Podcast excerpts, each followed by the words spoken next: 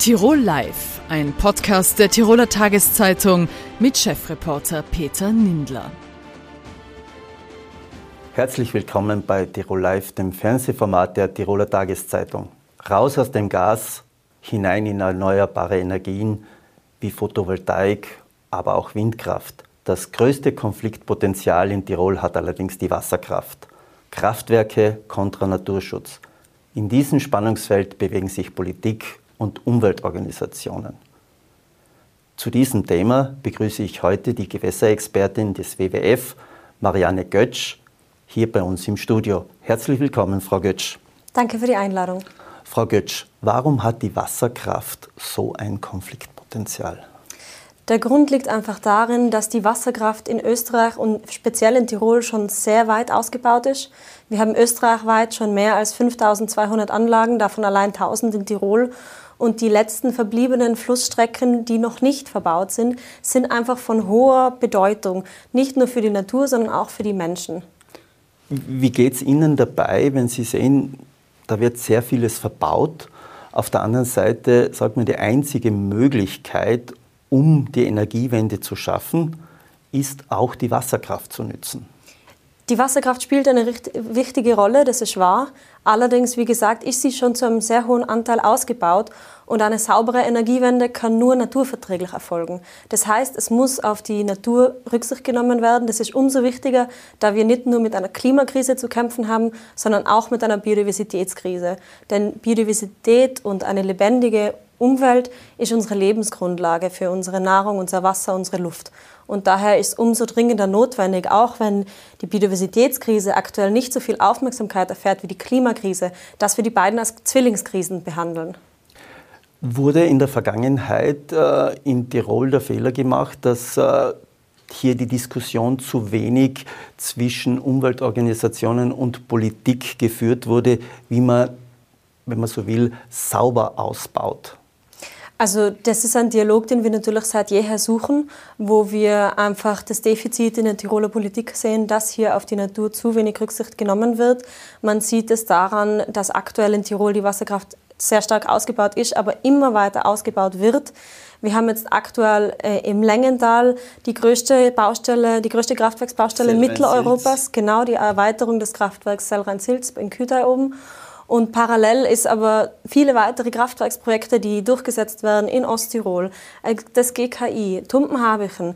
Und nun steht auch noch bevor der Ausbau des Kraftwerks Kaunertal, das massive Auswirkungen auf den ganzen Wasserhaushalt des Tiroler Oberlandes hätte.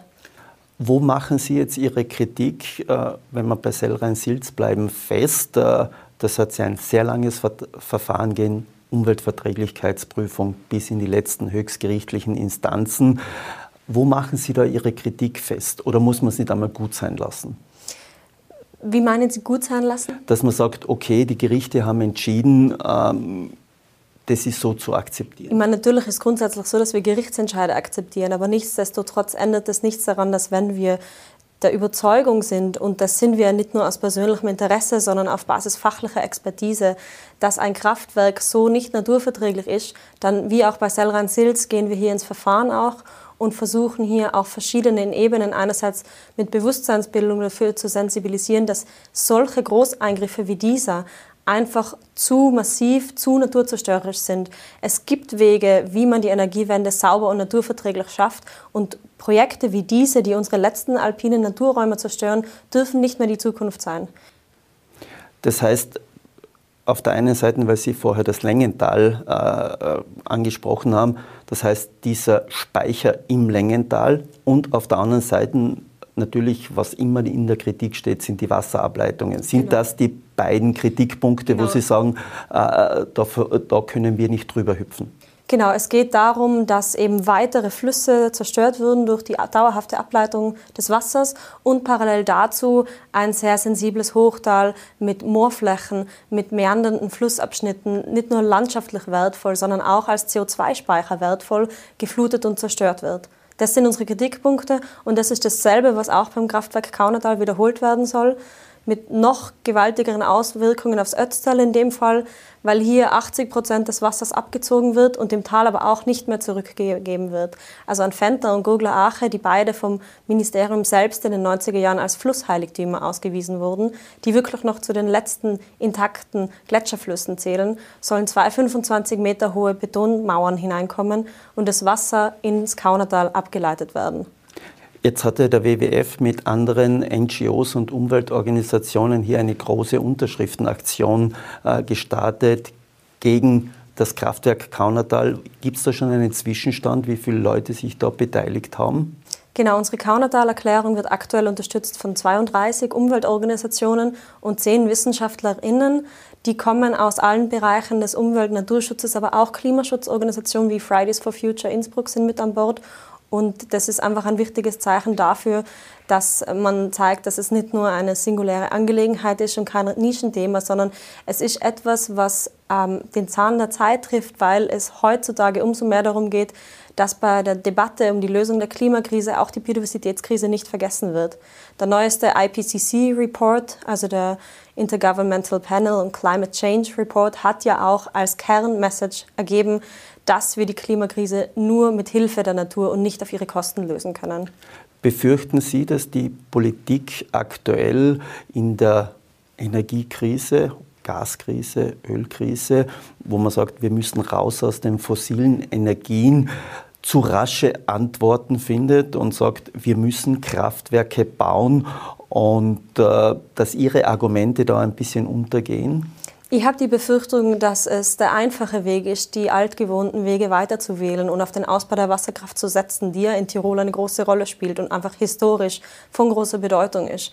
Die Sache ist nur, dass man irgendwann realisieren muss, welchen Krisen wir heutzutage gegenüberstehen und dass die Lösungen von früher für heute nicht mehr eins zu eins anwendbar sind, sondern dass man eben genau auf diese Konfliktfeld Naturschutz, Biodiversitätsschutz, Gewässerschutz und Klimakrise achten muss.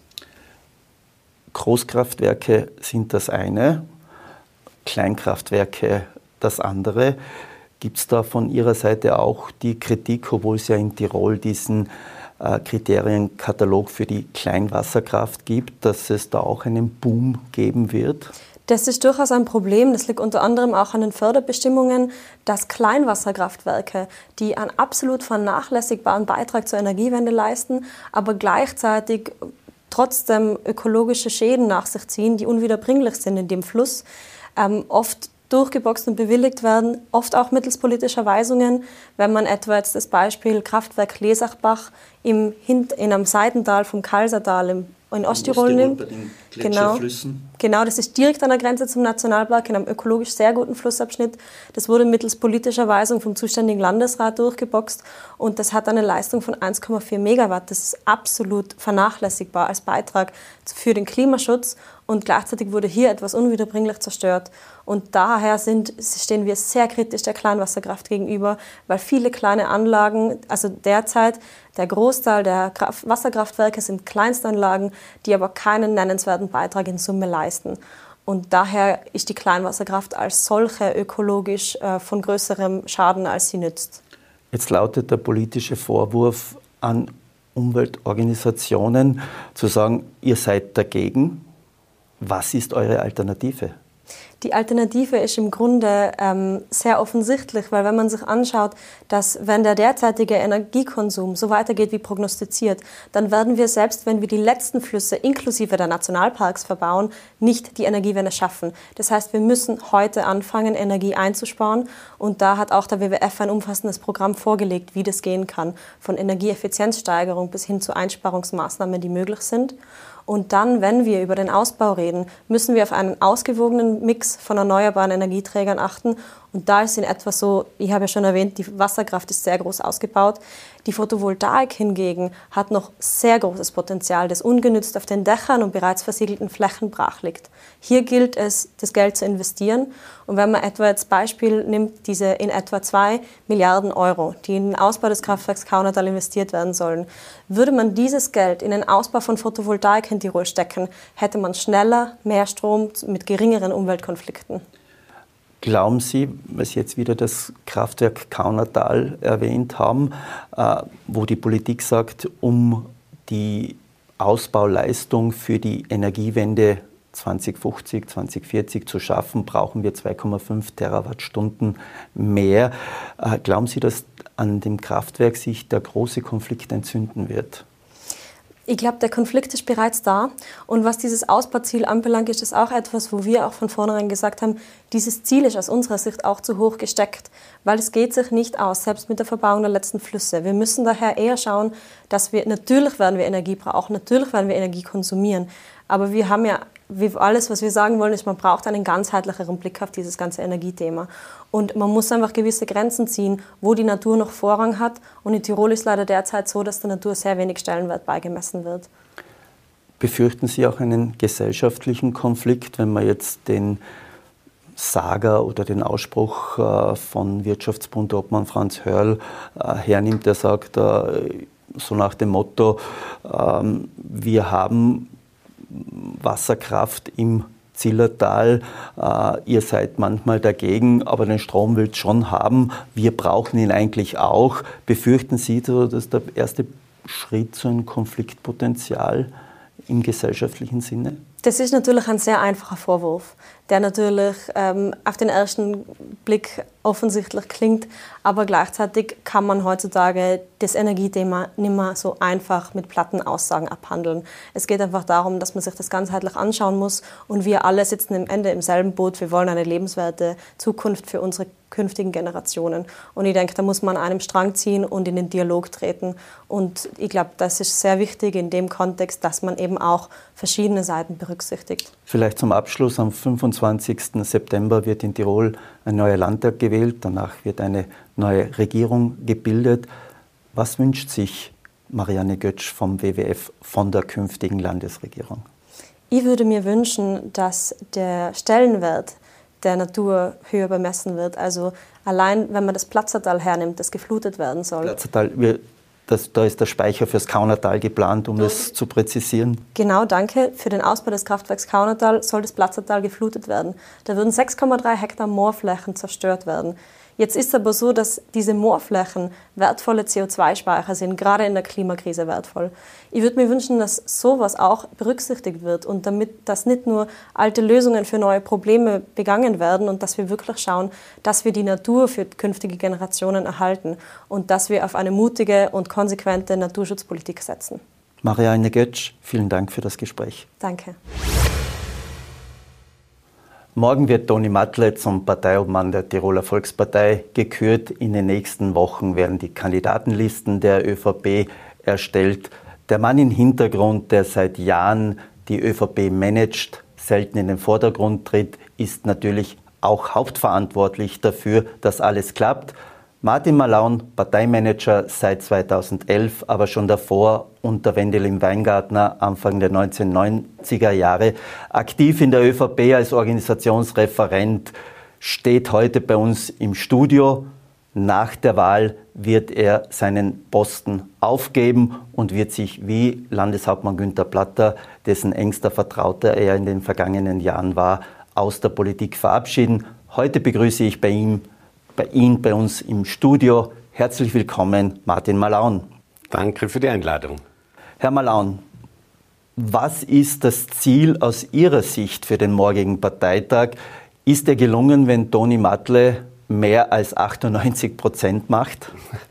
Na, so ein Parteitag ist immer eine, eine riesige Herausforderung und, und dieser Parteitag morgen ist natürlich ganz ein besonderer Parteitag, zumal äh, aus zweierlei Hinsicht. Äh, einmal, weil ein Obmannwechsel stattfindet von Landeshauptmann und Landesparteiobmann Günther Platter auf Anton Matle. Und zum Zweiten, weil in äh, knapp drei Monaten eine Landtagswahl stattfindet. Das ist ja schon fast wie ein kleiner Landtagswahlkampfsauftakt. Also es geht darum, dass Anton Matle da versuchen wird, seine Ideen schon an die eigenen Leute zu bringen, zum einen. Und zum zweiten geht es darum, dass die ganzen Funktionärinnen, Funktionäre, Mitarbeiterinnen, Mitarbeiter auf Gemeindeebene und alle, die da kommen, es werden ja sicher an die tausend Leute da sein, motiviert aus diesem Parteitag gehen, weil ab jetzt geht es darum, einfach zu zeigen, wohin der Weg in Tirol gehen soll mit Toni Matle an der Spitze. Wurde in den vergangenen Wochen festgekurbelt, damit mir, Sie haben eine sehr emotionale Stimmung jetzt ein bisschen mitgebracht, dass das morgen auch funktioniert. Äh, noch einmal zurück, Ziel schätze ich einmal bei den jüngsten Ergebnissen von Markus Abwärtsger, von Georg Dornauer, von Dominik Oberhofer, kann ja nur sein, mehr als 95 Prozent, oder? Ja, wir werden uns jetzt nicht an Prozenten da festlegen. Wichtig geht es darum, die Stimmung. Ich bin mir sicher, ganz sicher, dass, äh, dass Toni Matle ein tolles Ergebnis bekommen wird, weil es einfach auch notwendig ist. Das wissen alle Leute, dass es notwendig ist, den Toni Matle jetzt voll zu unterstützen und weil sie auch wissen, und das haben wir jetzt gemerkt bei den ganzen Gesprächen, die wir ja jetzt schon geführt haben, dass der Toni Matle zum jetzigen Zeitpunkt der absolut richtige Nachfolgekandidat von Günter Platter ist. Jetzt war es ja so, mit Ausnahme des Landtagswahlkampfs 2013, wo eine eigene Gruppierung oder eine Gruppierung aus dem bürgerlichen Lager noch zusätzlich gekommen ist, damals Vorwärts Tirol, wo es ganz schwierig war, waren die letzten Jahre eigentlich bis zur Corona-Krise, muss man sagen, unumstritten für die ÖVP in Tirol, in Umfragen in Lichtenhöhen, Landeshauptmann Platter in Lichtenhöhen. Ist es jetzt so eine neue Herausforderung mit einem neuen Obmann, mit Umfragen, die nicht besonders äh, positiv sind für die ÖVP? Ja, ich bin schon lang in der Partei, habe schon sehr viele Höhen und auch sehr viele Tiefen erlebt. Und auch 2013 war die Ausgangslage durchaus ähnlich, was jetzt die Umfragewerte anlangt. Damals haben wir fast 40 Prozent erreicht. Davon gehe ich jetzt nicht aus, muss ich gleich dazu sagen. Aber ich bin mir sicher, dass wir mit, mit Toni Matle an der Spitze und mit dieser Kraft, die die Volkspartei auch nach wie vor hat, äh, trotzdem ein gutes Ergebnis zustande bringen wird. Ich habe vorher erwähnt, Sie sind seit 1991 bei der ÖVP in der Organisation tätig, zwischenzeitlich mit einer Werbeagentur außerhalb, aber auch immer äh, verbunden. Wo würden Sie Toni Matle bei den Personen einreihen. Sie haben, kennen Wendelin Weingartner sehr gut. Sie haben Landeshauptmann Platter jetzt begleitet. Wo steht der Toni Matle? Also man kann den Wendelin Weingartner nicht mit dem Günter Platter vergleichen, den Toni Matle auch nicht mit einem von beiden. Da hat jeder eine ganz eigenständige Persönlichkeit. Ich bin mir nur ganz sicher, dass der Toni Matle jetzt der richtige Kandidat ist. Er steht für, für Ehrlichkeit, für Modernität, für Verlässlichkeit. Und das ist das, was die Leute gerade jetzt brauchen, wo die Zeiten ja nicht ganz einfach sind. Wäre es aus Ihrer Sicht nicht besser gewesen zu sagen, Toni Matle hat mehr Zeit, sich auf die Aufgabe vorzubereiten. Es wäre vielleicht besser gewesen, wenn er schon jetzt äh, Landeshauptmann geworden wäre damit und Blatter sich zurückgezogen hätte, wäre das nicht gescheiter gewesen, weil jetzt ist alles so schnell auf Fall gewesen. Und Blatter ist nach wie vor Landeshauptmann. Ja, schnell auf Fall kann man jetzt nicht sagen, es ist drei Monate Zeit. Aber ich glaube, dass es so, wie es jetzt ist, richtig ist, wenn Günter Platter jetzt gesagt hätte, ich bin jetzt auch nicht mehr Landeshauptmann, dann hätte es Regierungswechsel geben müssen, auch bei den Grünen unter Umständen rumort. Ich glaube nicht, dass das besser wäre. Jetzt wird gearbeitet bis zum 25. September. Günter Platter hat ja als Landeshauptmann jetzt auch äh, sozusagen die Partei nicht mehr im Rücken, äh, kann da frei auch entscheiden bis dorthin. Darum glaube ich, dass dieser Weg der richtige war und Toni Matle jetzt auch frei von dem als Parteiobmann ab morgen dann sozusagen in, äh, zu den Leuten gehen kann, mit den Leuten sprechen kann, den Leuten seine Ziele für die nächsten Jahre und Jahrzehnte äh, vermitteln kann. Jetzt wird es ihre, Ihr letzter Wahlkampf sein. Man könnte auch sagen, okay, nach der Wahl ist der Parteimanager, der hat eh angekündigt, er geht, der Landeshauptmann geht. Könnte es sein, wenn Toni Matle verliert, dass er dann ganz, ganz einsam dasteht, weil der Rest sich eigentlich verabschiedet hat? Nein, Nein, es hat sich schon jetzt alles hinter Toni Matle versammelt. Das werden wir morgen auch beim Parteitag sehr deutlich sehen mit einem guten Votum und guten Personen. Er hat die Erneuerung, die er schon äh, angekündigt hat, wird auch bei den Kandidatinnen und Kandidaten sichtbar sein. Er hat, er hat sich bereits das Pouvoir geben lassen, die Landesliste frei zu erstellen. Und da wird der Toni Matle auch die Erneuerung in der Partei ab äh, der Kandidatenermittlung sichtbar machen.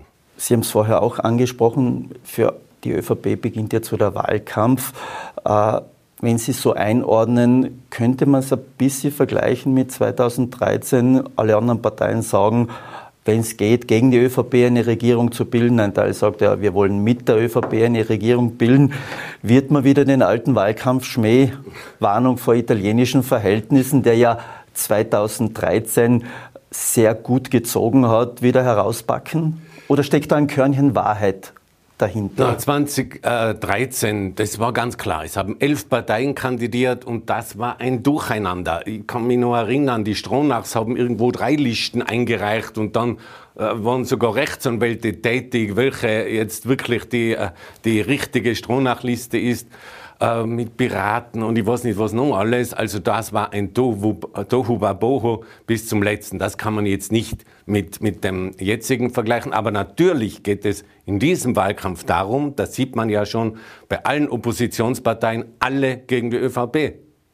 Und ich rechne durchaus auch damit, dass dieser Wahlkampf einer der schmutzigsten Wahlkämpfe wird, den wir je in Tirol gehabt haben. Das hat sich schon gezeigt ähm, wie die Freiheitlichen den äh, Anton Matle äh, beschmutzen, versucht haben zu beschmutzen mit seiner Firmenübergabe. Absolut ungerechtfertigt, so irgendwo nach dem Motto, irgendetwas wird schon hängen bleiben.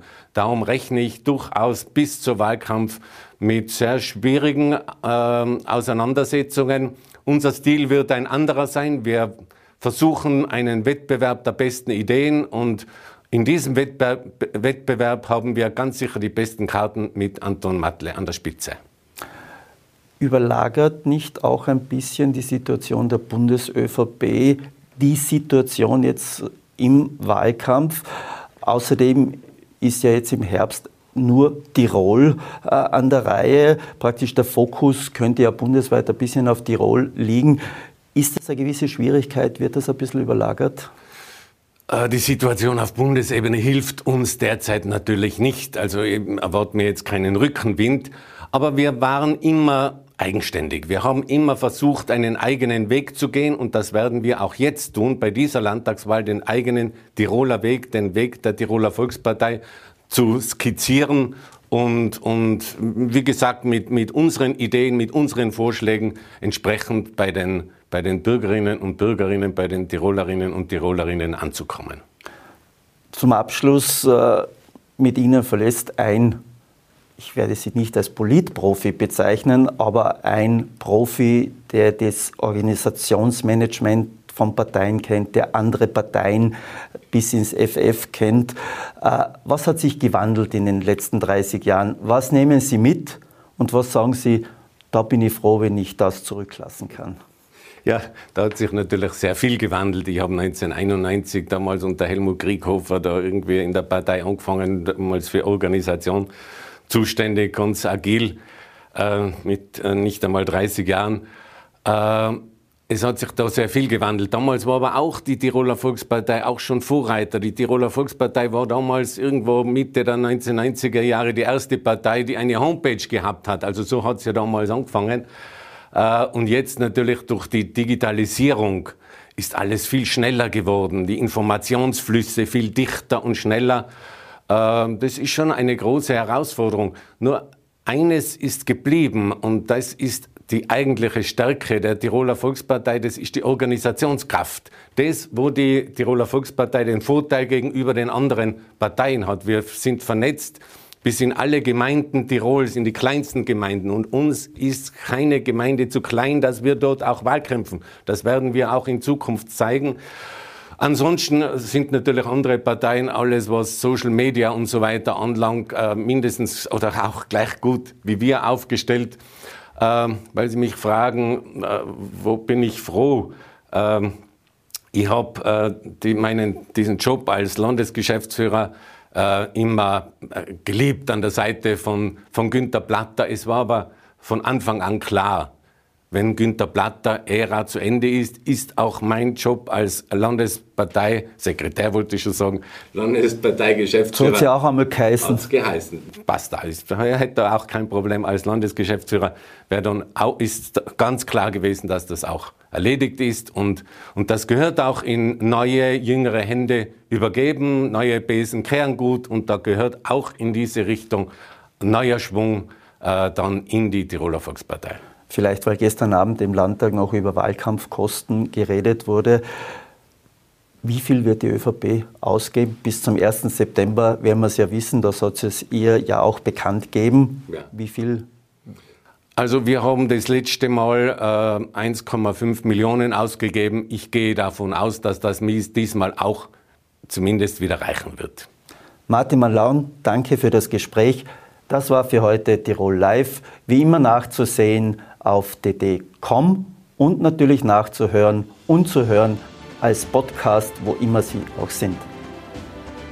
Tirol Live, ein Podcast der Tiroler Tageszeitung. Das Video dazu sehen Sie auf tt.com.